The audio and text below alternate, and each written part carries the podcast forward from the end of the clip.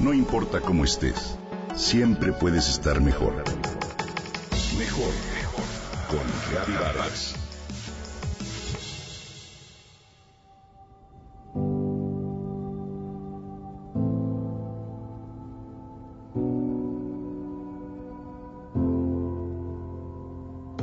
Trájeme a mí conmigo.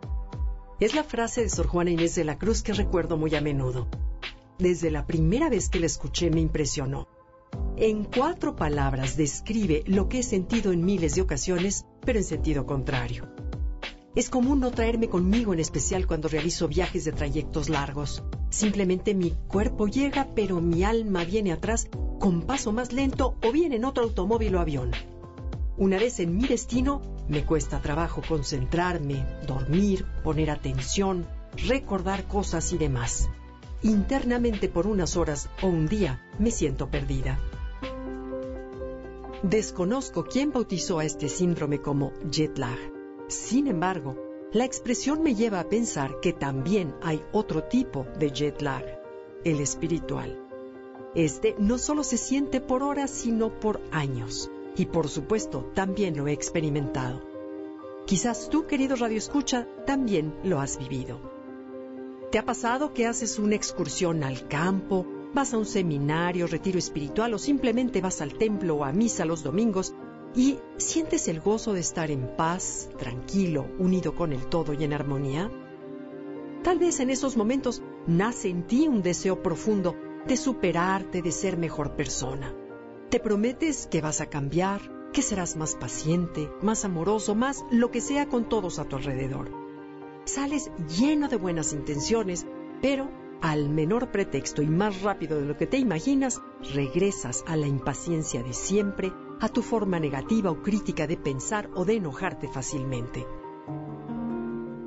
En este caso, tu alma llega primero al lugar deseado, pero es tu cuerpo, tus hábitos, tu personalidad y carácter los que se resisten como un niño al que obligas a bañarse.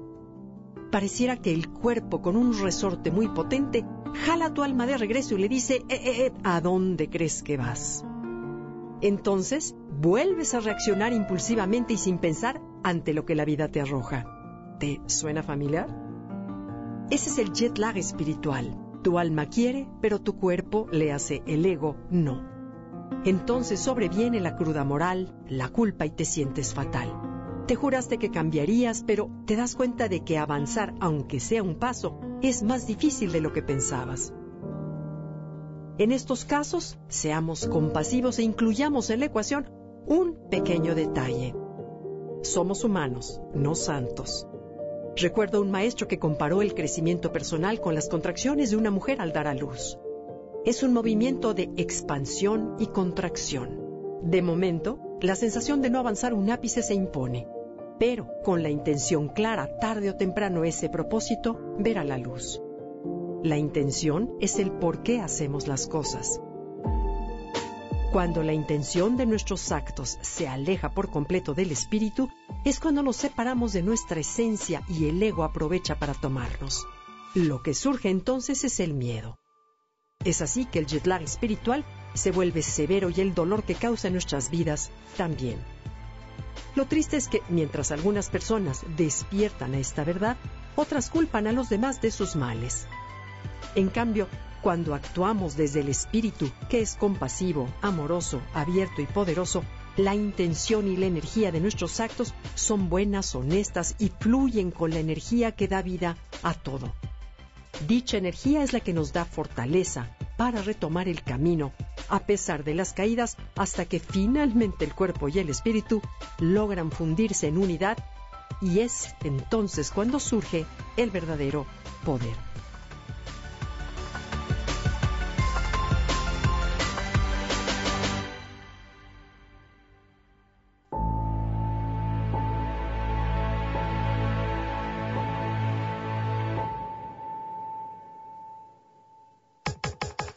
Comenta y comparte a través de Twitter. Gaby-Vargas. No importa cómo estés, siempre puedes estar mejor. Mejor, mejor. Con Gaby Vargas.